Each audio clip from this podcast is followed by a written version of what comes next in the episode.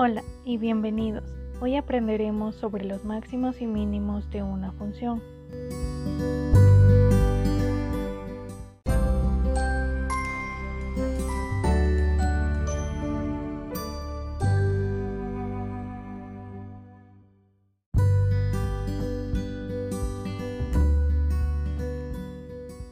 El punto máximo es el punto de coordenadas en el cual todos los valores que se encuentran antes y después son menores.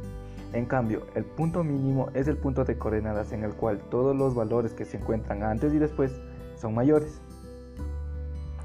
Los puntos máximos y mínimos se calculan de la siguiente manera. Primero, se deriva la ecuación ya establecida. Segundo, la ecuación derivada es igual a cero. Tercero, se encuentran los ceros relativos a través de factoreo de la ecuación derivada. Cuarto, de los valores encontrados se deben tomar un número un poco menor y un número un poco mayor y reemplazar en la ecuación derivada, donde solo nos enfocaremos en el signo y dependiendo los signos que obtengamos sabremos si son puntos máximos o puntos mínimos. Si los signos van de positivo a negativo es un punto máximo y si va de negativo a positivo es un punto mínimo.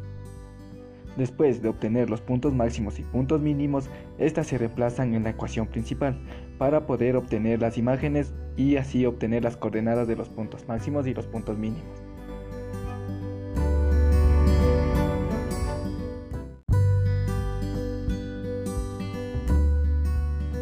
Elaborado por Michael Chango Luisa y Lisa Naranjo carrera de Ingeniería Ambiental, Universidad Técnica de Cotopaxi. Hasta pronto.